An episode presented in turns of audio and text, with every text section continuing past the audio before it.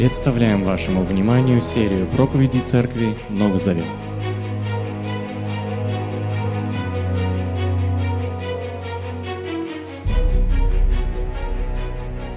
У каждого из нас есть мировоззрение, есть свои убеждения, да или нет? У вас есть убеждения вообще какие-нибудь? Я убежден, что у меня нет убеждений, да? И это убеждение. А, убеждение формируется с детства, оно меняется, да? Или нет? Или у вас такие же? Вы, вы уверены, что Дед Мороз там все это, да, Санта-Клаус существует? Мы пытаемся отстаивать свои убеждения, мы пытаемся защищать свои убеждения, мы также можем э, делиться своими убеждениями или там э, навязывать свои убеждения, опровергать убеждения других людей. И, наверное, вопрос в том, как э, далеко мы зайдем по этим двум путям. Защищать свои убеждения и говорить их другим людям. У вас в детстве, я не знаю, как в вашем детстве, у нас э, были разные взгляды э, среди парней и разные споры, э, конфликты на фоне убеждений. Не знаю, вы задумались когда-нибудь, кто сильнее, Шварценеггер или Сталлоне? Мы когда-то спорили, там, кто кому все-таки, ниндзя или шаулини, там, монахи. И такие вещи. Конечно, у взрослых людей вопрос конфликтов да, это уже сегодня, да, видите. Вопрос конфликта на фоне убеждений более серьезный, да? И сегодня мы э, продолжаем вникать в служение и жизнь апостолов. Э, Деяние 4 глава, с 1 по 12 стих. Угу. О, как. Спасибо. А, давайте вместе следить. Есть Писание, давайте откроем. то время, когда Петр и Иоанн говорили с народом, к ним подошли священники, начальники храма из Садукеи. Они были очень раздражены тем, что апостолы, когда учили народ и возвещали в воскресенье из мертвых, говорили, что об этом свидетельствует воскресение Иисуса. Они схватили их и отдали под стражу до следующего дня, потому что уже был вечер. Но из тех, кто слушал весть, многие поверили, и число братьев возросло до пяти тысяч – на следующий день члены Совета старейшин и учителя закона собрались в Иерусалиме. В их числе были первосвященники Анна, Каиафа, Иоанн, Александр и другие из семей старших священников. Апостолов поставили перед собранием и спросили, «Как вы это сделали? Чьей властью и именем действовали?» Тогда Петр, исполнившись Святого Духа, заговорил правители народа и старейшины – Раз сегодня нас подвергают допросу по поводу доброго дела, что сделано для больного, и того, как он был исцелен, тогда будет известно вам и всему народу Израиля. Человек этот стоит сейчас перед вами здоровым благодаря имени Иисуса Назарянина, помазанника, которого вы распяли, но Бог воскресил его из мертвых. Он, камень, отвергнутый вами, строителями, ставший краеугольным камнем. Ни в ком другом нет спасения, и нет другого имени под небесами, которым мы можем спастись.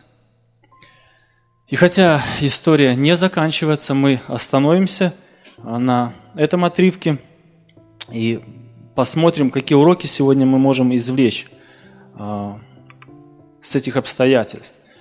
И мы видим, что начало главы повествует о событиях, которые были раньше. Что было раньше? Помните, о чем мы говорили в третьей главе, о чем Сергей Николаевич проповедовал в третьей главе. Что там случилось?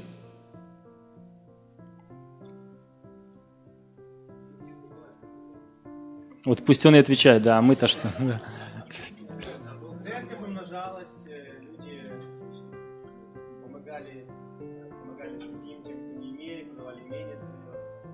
Это вторая глава? Ну. Ближе, подойдите ближе. Хромого исцелили, да? Правильно, исцелили хромого. И, наверное, э, это исцеление дало возможность им проповедовать, говорить, потому что, смотрите, 4 глава с чего начинается? В то время, когда Петр и Иоанн говорили с народом, проповедь окончилась э, после исцеления, и, возможно, были уже душепопечительские беседы, но вероятно от того, что они вдохнули жизнь в храм, то есть начали бегать люди, говорить друг другу, начали собираться, обсуждать, так что об этом заметили э, некоторые люди, которым сказано ниже. Первосвященники, садукеи, храмовая стража. Э, я думаю, что было обычным делом, когда в храм приходили учителя, и вокруг них были их ученики, они спокойно могли говорить и учить их отдельно. Но здесь было что-то другое. Да, так что э, это э, испугало первосвященников, испугало садукеев и даже начальников храма. Давайте посмотрим, что случилось, что произошло здесь. Какая реакция была у начальников храма и садукеев? Посмотрите второй стих.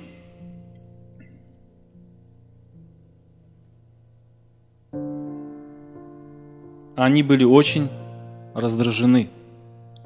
Интересно, их э, человек, который сидел э, или не мог ходить, начал ходить. Сделали доброе дело – рассказали, почему это доброе дело произошло. И кого-то это раздражает, кому-то это не нравится. Это обычное дело, наверное, в Беларуси. Да? У кого-то праздник хорошо, других это раздражает. Здесь что-то похожее происходило. Но конкретно здесь сказано, что их раздражало, что они говорили о воскресении и ссылались на Иисуса Христа – я верю в воскресенье, потому что воскрес Иисус Христос. А они тоже верили в воскресенье, но не надо было упоминать имя Иисуса Христа, потому что все мы знаем, что высший суд рассмотрел его дело, приговорил его и убил, и это обманщик, а вы говорите, что э, он воскрес. Это э, бросало тень на Синедрион, на первосвященников, на всех. Если вы упоминаете его, как того человека, которого Бог воскресил из мертвых. Значит, кто-то не прав. Или первосвященники, или Христос. И тут ясно показывают апостолы, кто не прав. Снова всплывает это имя, а, о котором начальники или синедрион, или первосвященники уже думали, забыли, проехали, мы похоронили, мы прошли, это, это уже пройденный этап. Следующий, конечно, вопрос. Они начали учить, кто уполномочил учить? Кто вы такие? о чем вы вообще учите. А, и мы дальше поговорим, что по сути, когда они их арестовали и пытались поговорить, они исполняли Второзаконие, 13 главу. Что, проис... что здесь происходит? К ним подходят люди. Кто? Давайте обратим внимание, что за люди подходят к ним.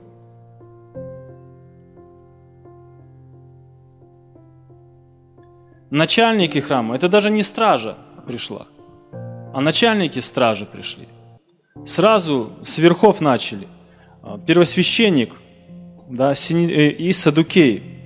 А, люди, которые были, наверное, как мы сегодня бы сказали, менее религиозные, они не верили ни в воскресенье, да, там, ни в загробную жизнь, но каким-то образом они относились э, к храму. А конкретно у них была власть. И им надо было переживать за свою власть, э, и чтобы не было никакого бунта. А, исследователи иудейской истории говорят, что над храмом выше на горе римляне расположили свой гарнизон. И они наблюдали, что там всегда происходит. По простой причине, потому что любой бунт начинается от масс. На храм, в храм приходило много людей. И если он начнется, он начнется оттуда. И они постоянно следили, что там. И, конечно, и первосвященники все были заинтересованы, чтобы э, не было никаких волнений. А здесь два человека что-то сделали, и люди забеж... забегали, люди начали задавать вопросы. Это было чревато. Конечно, это надо было локализовать, убрать, чтобы все было тихо и спокойно. Что они делают? Они схватили их и отдали под стражу до следующего дня, потому что уже был вечер. И большинство комментаторов, они будут говорить, что это был первый арест христиан, это ну, начало, может быть, гонений или гонений на апостолов. Ну, в принципе, оно так и есть. А,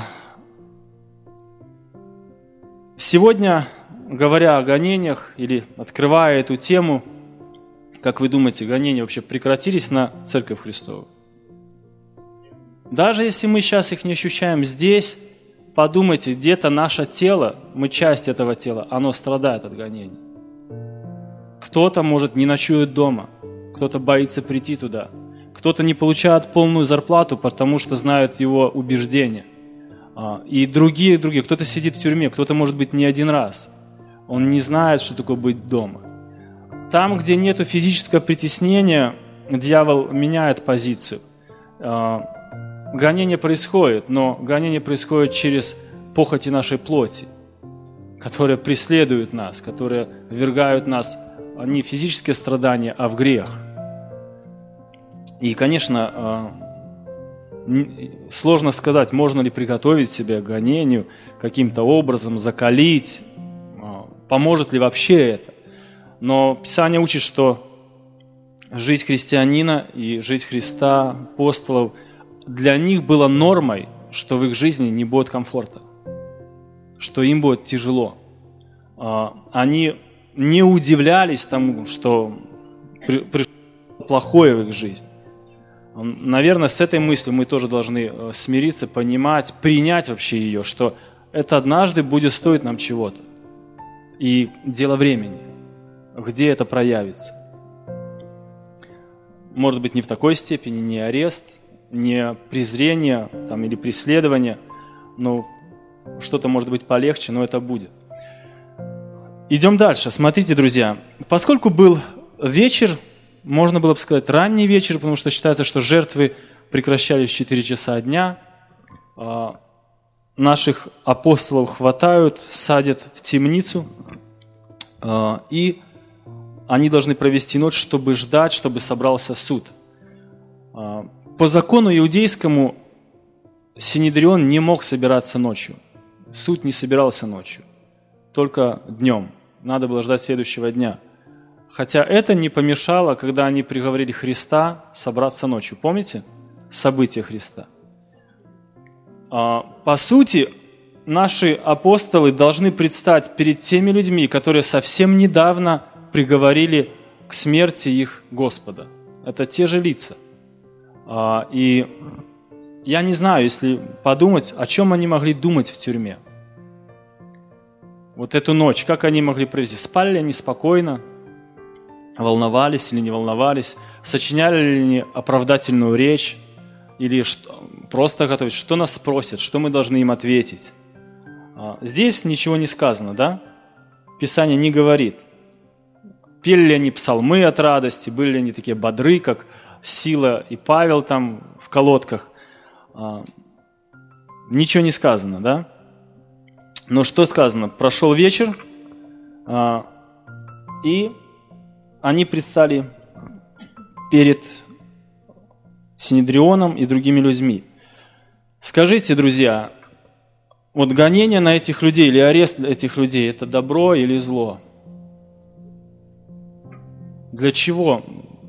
Или для чего Бог допустил это? Если бы не было ареста, что бы ни сделали никогда в жизни Петр и Иоанн – они бы никогда не смогли проповедовать Синедрион. И с одной стороны мы видим беда, это неприятно, а, просидеть там сутки в Алькатрасе, но с другой стороны а, это возможность. И как ты будешь использовать эту возможность? Конечно, можно сказать, что их бросили с намеком, вот неприятно, денек, так может быть не денек, и неделька, и год, или еще что-то другое, мы не знаем. Но а, они побыли, они вышли, и а, перед ними собрались люди. Какие имена у нас упоминаются здесь? На следующий день члены Совета старейшин и учителя закона собрались в Иерусалиме. В их числе были первосвященник Анна, Каиафа, Иоанн и Александр. Да, было четверо человек, три мужчины, одна женщина, да, или нет? У нас непривычное имя Анна, да? Вот есть же Женя, это и мужское, и женское имя, да, там. Валерий, Валерия, да. Ну, Анна еще не, мы не, слушали, не слышали. Когда ты меня смущала все время это имя. Что это за люди были, друзья? А, какие должности или какие регалии их описаны вообще? Кто это? Первый священник, самый высший. По сути, здесь э, собралось знать, собралось, э, если так взять, правительство. Выше власти уже в Иерусалиме, э, кроме там римлян, не было. Они решали все дела. Э, большая группа людей. Представьте, вот просто мысль такую. Если Петр и Иоанн понимали, что эти люди с легкостью да, распяли Христа, что могло ожидать их? Такая же участь, по сути. Они могли просто не церемониться. Я не знаю, вот, э, чтобы как-то освежить наши чувства, вспомните, как вы стоите в очереди в кабинет какому-то начальнику подписать бумагу. И он может «да» сказать или «нет». И ты волнуешься. Или надо что-то объяснить ему, чтобы он ее подписал. И кажется, там какой-то чиновник, одну и внутри переживания. А здесь вопрос может быть даже твоей жизни. Не знаю, с какими чувствами Петр и Иоанн предстали с утреца здесь, а, но это были непростые люди. Это а, был, можно так сказать, как теневые правители, да, такие официальные правители, которые собрались там. Мы не знаем ничего, кто такой был Иоанн и Александр. Мы знаем Каяфа и был зять первосвященника. И историки говорят, что все дети Анны были первосвященниками или в прошлом, или будут в будущем. То есть это была семья повязана. Вся власть практически никогда не уходила с рук этих людей. А, любым, как, бы, как мы говорим, боком они могли манипулировать, управлять, нажимать на нужные рычаги, чтобы решить какую-то свою пользу или в другую пользу. Помните, он, этот человек контролировал рынок даже называли рынок Анны, там в, храму, в храме, все содержал. При деньгах, э, при власти. И вот перед ним стоят э, два простых человека, два рыбака, которые должны что-то им э, сказать. Друзья, когда арестовывали Петра и Иоанна, какая у них была реакция? Описано в Писании. И Петр, не выдержав, достал меч и со словами «больше я не промажу», да, или как вообще? Он подчинился, да? Иоанн подчинился, они пошли спокойно за ними. Прошла ночь, им надо говорить э, речь, э, надо объяснять, им задали вопрос. Как вы это сделали? Чьей властью и именем действовали? И восьмой стих очень интересный. Тогда Петр, исполнившись гнева, сказал – я сейчас вам все припомню из-за моего Господа, и все, что вы творили, как вы обманываете, как... По сути, ему можно было много чего сказать плохого этим людям. Все, что он видел и понимал, но он ничего не говорит. Да, он не переходит в, ну, как бы в такую позицию, чтобы их оскорбить или унизить. Он, в принципе, даже с уважением э, обращается к ним. И мы видим э, если когда-то в Гефсимании, может быть, Петр не был исполнен гнева, но он был исполнен чувств доказать Христу, что он не прав, я не предам тебе, я не отрекусь, я всегда вот с тобой даже за меч возьмусь и пойду куда надо. То здесь мы видим, Петр просто подчиняется Богу. И в результате этого он исполнен Духа Святого. И Дух Святой побуждает ему сказать какие-то слова. Вспомните, что сам Христос однажды предупреждал апостолов, что когда вас поведут перед царями или в синагогу, что Он говорит им? Не думайте, что говорить. Не сочиняйте речи, там, не трудитесь, не выстраивайте свою защиту какую-то определенную. А, покоритесь мне, я дам нужные слова. А, как бы там ни было, а, мы видим, что Петр обращается им – к ним и говорит, правители народа и старейшины, раз сегодня нас подвергают допросу по поводу доброго дела, что сделано для больного, и того, как он был исцелен, тогда будет известно вам и всему народу Израиля. Человек этот стоит сейчас перед вами здоровым, благодаря имени Иисуса Назарянина, помазанника, которого вы распяли, но Бог воскресил его из мертвых. Он камень, отвергнутый вами строителями. Смотрите, а, в Второзаконие, 13 главе, с 1 стиха написано, если появится среди тебя пророк или человек, который будет делать чудеса, и потом написано, будет уводить к другому Богу, да, то есть надо всегда было разобрать, что происходит, что это за человек. А, ты от Бога или же ты уводишь от Бога своими действиями. Твой там благодатный огонь к чему нас ведет? И по сути, формально они для этого и собрались. Ну-ка расскажите, кто вы, что вы. И если бы что-то пошло не так, и Петр мог говорить там другие слова, ему могли бы спокойно вот это приписать, что он пытается увести народ от Бога Израилева. И могли бы просто как богохульников там их побить, и все.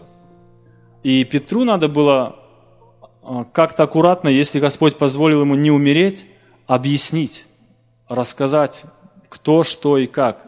И он очень интересно это соединяет. Он говорит смело, ночь не сломила Петра, чтобы он изменил свою весть, чтобы он испугался, чтобы он а, как-то начал уже об этом помалкивать, например, о воскресенье. Он повторяет, в принципе, те же убеждения, которые он говорил в открытую в храме, как проповедь свою о воскресении Христа. Он или его силой, его именем а, исцелился этот человек. И он четко и конкретно, смотрите, ему задают, ему не спросили даже вот его о этом благом деле, да, Петр говорит, я вам расскажу. Они даже не называют вещи своими именами, они говорят, вот вы исцелили этого человека, мы знаем, что он болел. Как это вообще произошло? А, что вы такое сделали? Они так вскользь, расскажите, что и как, расскажите, какой силой, властью. Не обращаются назад к этому событию. Это вы заметите, что в нашем мире очень часто люди не будут обращать внимание на все ваши добрые дела – как будто их вообще не существует, как будто ваша святая жизнь ничего не стоит. Но только вы раз оступитесь, они сразу вам напомнят. Об этом они заговорят. И здесь они спокойно, вот, ничего не было, мы ничего не знаем, вот это шума. Хорошо, давайте к делу, расскажите, пожалуйста, откуда, как это получилось, какой силой, где вы ее взяли. А, буквально за именем всегда стояла какая-то сила, поэтому они спрашивают, каким именем. И они говорят, ну не своим, конечно. Кто за тобой стоит? Или чей ты посланник? Кто тебя послал? Ради, во имя кого ты это сделал? Или ради кого ты это сделал? Кто уполномочил тебя это сделать? Кто дал для этого тебе ресурсы? По сути, они говорят, Иисус Христос. Более того, а, скажу как э, пренеприятнейшую новость. Вы его убили. И это было очень смело сказать высшим знатокам Писания, власти, правителям а, такие слова прямо в лицо. Вот после этих слов Петр мог бы думать, я уже отсюда не вернусь, можно прощаться. Мысленно попросить, чтобы Бог благословил семью и детей там и жену. А, но дальше смотрите, он цитирует им Писание. Он цитирует 117 псалом, если не ошибаюсь, 22 стих. Камень, отвергнутый вами строителями, ставший краеугольным камнем. Ни в ком другом нет спасения, и нет другого имени под небесами, которым мы можем спастись. Когда строили раньше э, дома, это такой интересный стих, что за краеугольный камень? На угол ложили камень. И его обрабатывали, чтобы он был ровный, аккуратный. Да? Отсекали все ненужное – если вы смотрели на старые здания, там крепости, это заметно, да, как иногда даже шва не видно, как хорошо сделали. Но это было очень дорого. Вот чтобы сделать такую вещь, надо иметь деньги. Поэтому люди поступали проще. Если им надо было камень на угол, они просто брали кучу и подбирали. Вот этот подойдет сюда? Э, нет, это высоковат. Вот это неправильная форма. Давай следующий. Смотрели. Или помните, краеуголь, э, камень преткновения, да? Есть стена, вот видели когда-нибудь стена, угол, и потом здоровый камень в углу, который ты идешь, стена тебе не мешает идти, а вот камень мешает, ты зацепился за него. Он держит эту стену, но ты притыкаешься в него. А, и по сути, они смотрели вот на Христа. Вот если посмотреть, о чем он дальше говорит, он просто говорит, вы перебирали эти камни и выбросили, Христос вам не подошел. Вы не рассмотрели в нем Мессию Спасителя. И дальше он говорит, и раз вы это сделали, то, друзья, а нету другого имени, другого камня нету, другого пути нету. Если тебя Христос в этой жизни не устраивает, не подходит, если тебе его мало или э, наоборот, для тебя он слишком, ты не найдешь другого Христа, который решит проблему твоих грехов, который простит их или спасет, или избавит тебя от чувства вины, который проведет тебя путем на небо. А, парни, наверное, им ближе. Вы когда-нибудь пытались закрутить гайку плоскогубцами? Ну, при удачном исходе все нормально, да? А неудачном ты просто ее портишь. И мы знаем, что есть ключи под, под каждый размер. И очень сложно. У нас можно, конечно, там, допустим, большим ключом закрутить мелкую. Но есть вещи, которые, ну, они служат только для этих нужд. Нельзя что-то взять, нельзя а, попытаться, да, как если образно сказать, если мы начнем своими силами пробивать путь на небо, мы просто изуродуем эту гайку. Мы ничего не сделаем. Есть только один камень, есть один инструмент, есть один путь, ясный, четкий для людей, который можно спасти, это Иисус Христос. Все остальное не подойдет, все остальное приведет в никуда. Вы потратите жизнь, вы потратите свои силы или знания, узнавая другой путь или другие способы спастись, а, просто безрезультатно. Об этом говорит им Петр, намекая, а, притом не намекая, а прямо говоря, что вы, те, к которым пришел Иисус Христос, отвергли Его. Вам Он стал не нужен. А, подумайте о реакции этих людей. Мы вот дальше, конечно, будем еще читать, смотреть, что и как. Но вот они убили Христа – они подкупили стражу.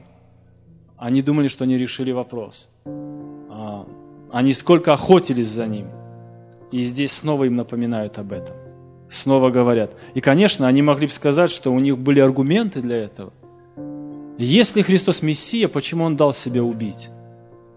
Они могли оправдать где-то в уме свою вот цепочку логическую, почему так произошло, почему... Но они просто не знали хорошо Писания. Петр им объясняет, все по Писанию. Петр обращает их взор к Писанию. Это все предсказано. Вот сегодня наш Петр а, обращал наш взор к Ветхому Завету. Говорил, читайте, вникайте, полезно. Точно так же было. Друзья, эта история снова говорит нам, что христианская жизнь э, и комфорт не всегда одно и то же. Будут проблемы, и это нормально. Дальше он говорит, что какие-то притеснения, они не останавливают рост церкви. Заметьте, когда взяли Петра, и Иоанна, дальше написано, речь идет о том, что около пяти тысяч в церкви стало братьев. Сестер меньше, конечно, но братьев. Нет, речь о том, что считали, скорее всего, по главам семейства, и церкви, может, было и 10 тысяч. Просто было а, большое количество людей, и арест этих апостолов не повлиял на тех, кто слушал и принял и покаялся от проповеди до этого. Они сказали, а слушай, их в тюрьму взяли, может это вообще какие-то нелегалы или а, незаконно что-то делают такое, и наговорили нам, обманули снова. Они уверовали, они приняли, это никак не повлияло. То есть гонение, уже начиная с этого стиха, показывают, что они не останавливают рост церкви. Церковь росла. И, кстати, это последнее упоминание о количественном э, или о номере, о цифре церкви. Дальше нигде в Писании не сказано, сколько их было, сколько в каком городе было. Это уходит уже а, из книги Деяний. Лука не посвящает нас такие вещи. А, третий момент. Мы видим, что трудности такие, которые произошли с Петром и Иоанном, да, они дают и возможности, которые, может быть, мы не будем иметь, если не придут эти трудности. Как проповедь Синедриона. Друзья, также мы видим, что при всех, а, при всех трудностях храните сердце, Исполняйтесь Духом. Не теряйте этот контроль, чтобы Бог управлял даже в трудных ситуациях. Не решать по плоти, не исполняться там какими-то плотскими чувствами, которые могут прийти к нам. Да? Они могли сидеть всю ночь и нагнетать себя гневом, вспоминая все, что эти люди сделали Господу, и потом утром высказать им лицо. Но они не сделали это.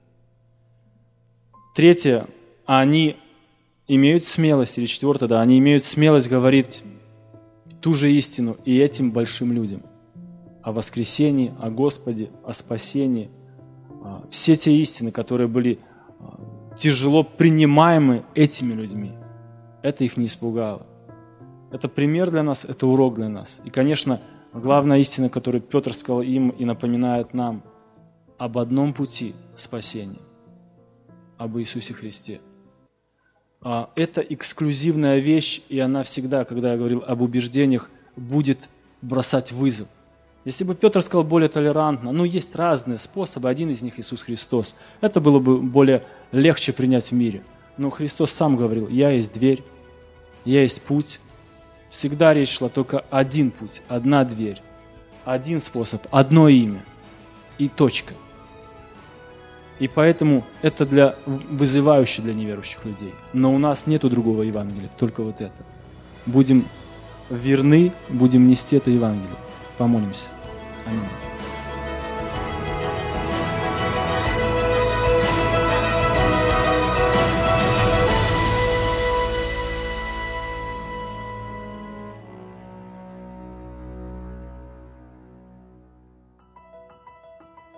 Записи этой и других серий подкастов доступны на нашем сайте завет.орг и в каталоге подкастов iTunes.